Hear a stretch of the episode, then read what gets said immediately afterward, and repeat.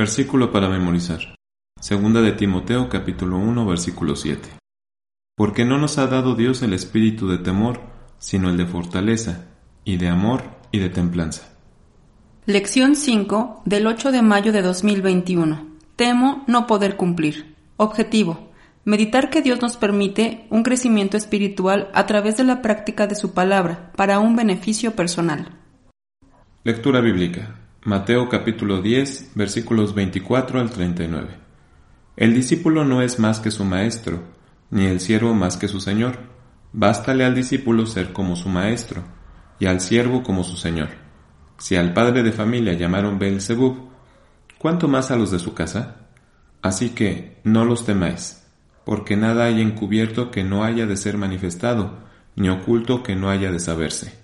Lo que os digo en tinieblas, decidlo en la luz, y lo que oís al oído, predicadlo desde los terrados.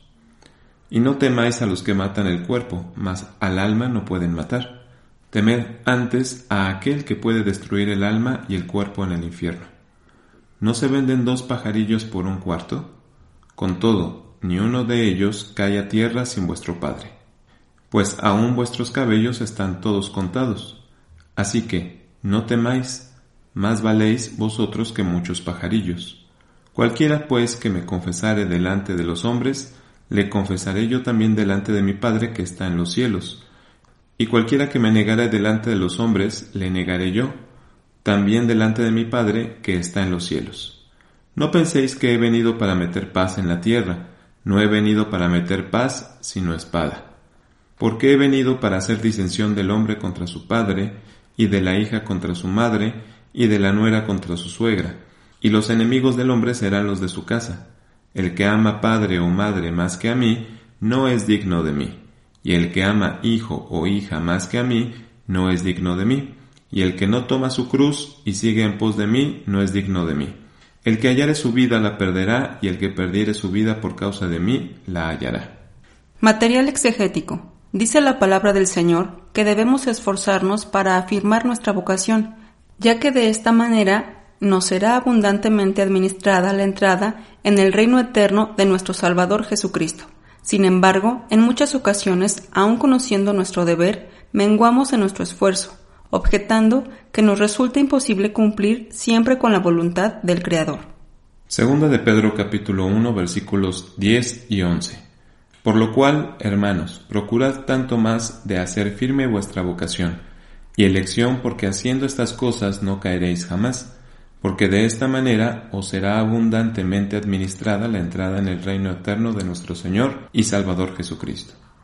Una de las causas por las que tememos no poder cumplir es no querer dejar a amigos y costumbres que durante mucho tiempo hemos practicado estando en el mundo, temiendo enfrentarnos a ellos y a sus críticas. De esta manera continuamos atendiendo a sus invitaciones temerosos de decirles que hemos aceptado a Cristo y que hemos adoptado costumbres diferentes a las que hacíamos anteriormente.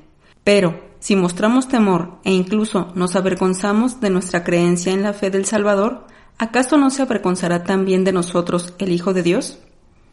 Dijo el apóstol Pablo, si negaremos, Él también nos negará. Lucas capítulo 9 versículo 26 Porque el que se avergonzare de mí y de mis palabras, de este tal el Hijo del Hombre se avergonzará cuando viniere en su gloria, y del Padre y de los santos ángeles. Segunda de Timoteo capítulo 2 versículo 12. Si sufrimos, también reinaremos con Él. Si negaremos, Él también nos negará. Otra de las causas que ocasionan este temor es considerar que resulta muy gravoso cumplir los mandamientos de Dios. En muchas ocasiones se piensa que el tiempo y el esfuerzo que dedicamos en la iglesia provocará que descuidemos nuestro trabajo e incluso nuestra familia. Y nos olvidamos de que si buscamos primeramente el reino de Dios y su justicia, todas las cosas nos serán añadidas. Mateo capítulo 6, versículo 34. Así que no os congojéis por el día de mañana, que el día de mañana traerá su fatiga. Basta al día su afán. Como miembros de la Iglesia de Dios, tenemos costumbres diferentes. Si analizamos detenidamente los preceptos del Creador, podremos observar que no son difíciles, sino prácticos y lógicos, ya que se ajustan a la vida que podemos llevar, porque Dios no nos impondría algo que no pudiésemos cumplir. Por lo mismo, Cristo nos afirma que su yugo es fácil y ligera su carga. Mateo capítulo 11 versículo 29.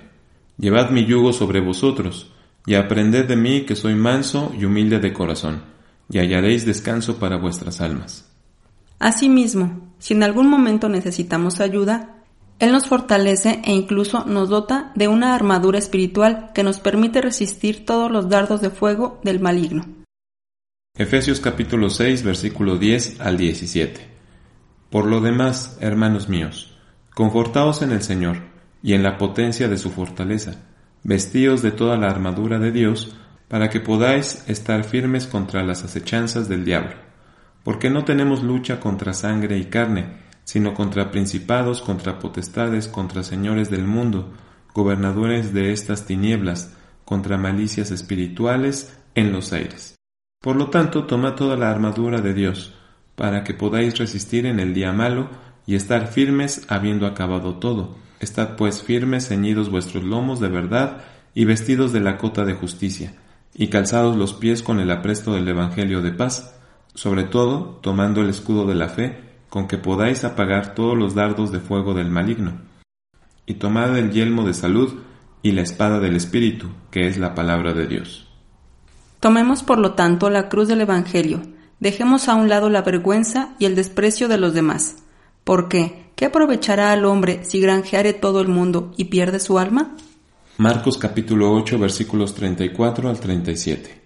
Y llamando a la gente con sus discípulos, les dijo, Cualquiera que quisiere venir en pos de mí, niéguese a sí mismo y tome su cruz y sígame. Porque el que quisiere salvar su vida, la perderá y el que perdiere su vida por causa de mí y del Evangelio la salvará. Porque, ¿qué aprovechará al hombre si granjeare todo el mundo y pierde su alma? Tengamos confianza en el Creador, aceptemos con firmeza sus mandamientos e inclinemos nuestro corazón a la prudencia y a la inteligencia, para constituirnos en la luz del mundo y mostrarnos delante de todos los hombres. Proverbios capítulo 2 versículos 13 al 15. Que dejan las veredas derechas por andar en caminos tenebrosos, que se alegran haciendo mal, que se huelgan en las perversidades del vicio, cuyas veredas son torcidas y torcidos sus caminos. Mateo capítulo 5 versículos 14 y 15. Vosotros sois la luz del mundo. Una ciudad asentada sobre un monte no se puede esconder, ni se enciende una lámpara y se pone debajo de un almud, mas sobre el candelero, y alumbra a todos los que están en casa.